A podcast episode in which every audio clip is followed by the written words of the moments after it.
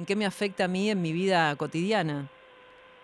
Bueno, yo creo que la resolución que dictó la Corte afecta en la vida cotidiana a los habitantes de las 23 provincias, ninguna duda, porque han hecho tabla rasa con lo que establece la ley de presupuesto de la nación, que es una ley posterior a que se desatara el conflicto, que fue tratada en el Congreso y en la que ni la parte reclamante, gobierno de la ciudad, ni la Corte Suprema, que por su propia doctrina está obligada a adecuar sus fallos a la situación que existe al momento de emitir el pronunciamiento, bueno, pareciera que han hecho caso omiso o no advierten de que han perforado la ley de presupuesto de la nación con este impensable pronunciamiento en una medida cautelar. Y esto este, además quiebra la amanda que tiene la Constitución Nacional en la cláusula del progreso, que es su artículo 75, inciso 19, que fue reformada en el año 94 y tuvo una incorporación, a mi criterio y de los convencionales constituyentes, porque fue eh, aprobada por unanimidad, de que el gobierno debe promover medidas para igualar la situación de las distintas provincias y regiones, es decir, medidas diferenciadas para favorecer a aquellos que están en situación de privación de servicios públicos esenciales para que entonces la situación de las provincias y de las regiones vaya paulatinamente siendo igualada. Bueno, este es el criterio que debe prevalecer porque está en la Constitución y no otorgarle a la ciudad de Buenos Aires con 200 kilómetros cuadrados un presupuesto y una alícuota realmente abusiva y por lo tanto me parece que no queda otro o no quedaba otro camino que, que repudiar este el fallo con los mecanismos institucionales que se habló en el gobierno, es decir, mm.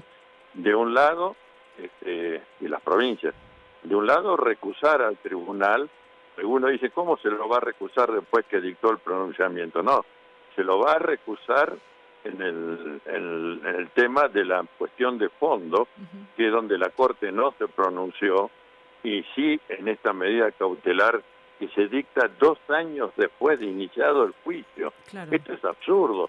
Las medidas cautelares tienen como primer requisito una situación de riesgo inminente, de urgencia. Ahora, ¿qué riesgo inminente y qué urgencia hmm. había? Y si estudió el tema y esa fue la conclusión mala, pero su conclusión en definitiva, dicta la sentencia y no tener todo colgado de una expectativa a ver cómo son los tiempos después de las elecciones del 2023 e inclinar conforme ello la decisión judicial. Esto es insostenible. La, eh, la Corte Suprema se ha convertido en un poder supraconstitucional que se pretende legislador en última instancia y poder ejecutivo en última instancia también. Y esto afecta a la división de poderes porque usurpa atribuciones que no le son propias y en la misma medida deja de regir la Constitución Nacional. Pero lamentablemente, lamentablemente, el presidente ha cedido a las presiones, al que dirán, este, a que los funcionarios están inquietos mm. por si son alcanzados por alguna persecución penal, en lugar de mantener ese deber de obediencia a la supremacía de la Constitución Nacional, que está puesta para todos los habitantes de la nación argentina, para el gobierno federal y los gobiernos provinciales y también y también en especial en especial para el poder judicial de la nación que debiera ser el garante último del deber de obediencia a la supremacía de la Constitución Nacional y no el violador primero de esa Constitución Nacional. Doctor, buenos días. Eh, acá Anita Sánchez lo saluda. Para que se entienda bien, eh, ahora se dictó la cautelar. El gobierno va a recusar esta decisión de la Corte. ¿Cómo continúa? ¿El gobierno tiene que pagar y después se va este, a tomar una decisión respecto a esa recusación? ¿Cómo sigue ahora eh, el tema concretamente? Bueno, ahora sinceramente esto es un aquelarre porque al mismo tiempo que se está pagando, se está diciendo que no se debe pagar, se recusa a los ministros de la Corte, eh, se pide una revocatoria in extremis, que significa que porque el plazo el procesal, que es de tres días, está vencido, para la Corte ahora esto lo saca de, taquito y riéndose, porque así, pero ¿cómo? Si usted me está diciendo que está cumpliendo, que depositó para 90 mm. días, etcétera, mm. etcétera, bien o mal, ahora no me venga con que el fallo es este, eh, arbitrario, absurdo.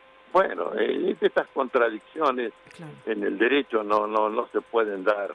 Esto revienta la lógica del derecho y la dignidad del discurso jurídico y quebranta la Constitución Nacional, porque si alguien me demuestra que el artículo 75, inciso 19, dice otra cosa que no sea la que yo acabo de transmitirle a la audiencia, pues que venga al debate, que encantado lo voy a enfrentar, ¿no? Pero me parece este, que habiendo eh, una manda constitucional, una ley del presupuesto de la nación que atiende y cumplimenta esa manda constitucional, que ha sido votada hace dos, tres meses.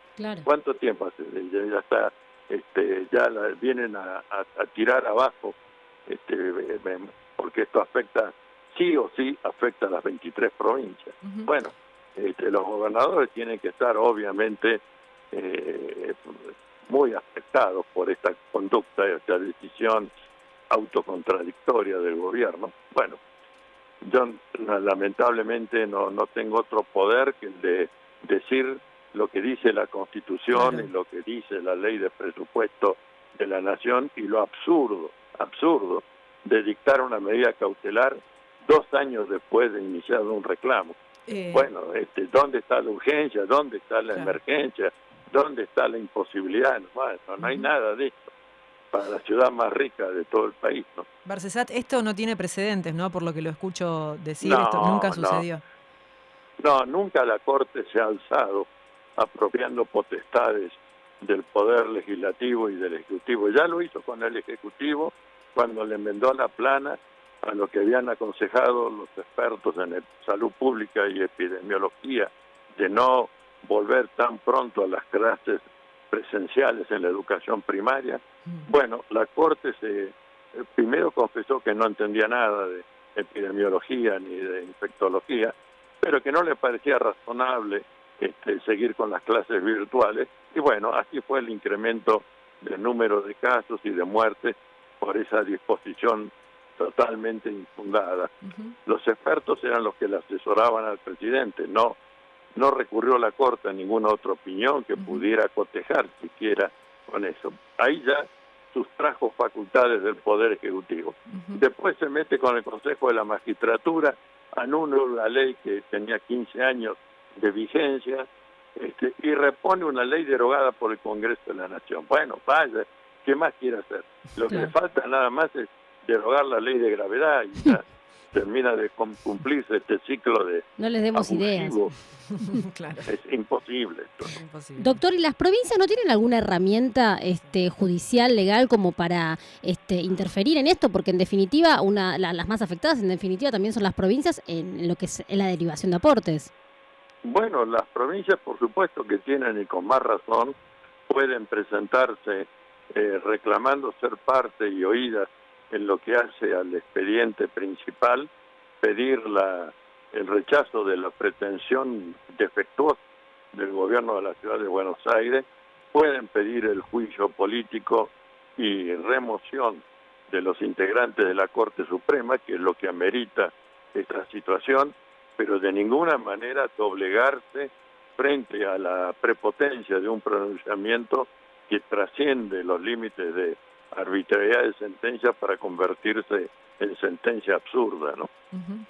Doctor, ha sido muy amable eh, en atendernos y muy claro eh, para, para, ponernos eh, un poco más en sintonía con este tema y para entender lo grave de lo que estaba sucediendo. Muchísimas gracias. Muy bien, hasta pronto. Eduardo Barcesad, abogado constitucionalista, constitucionalista, habló con nosotros.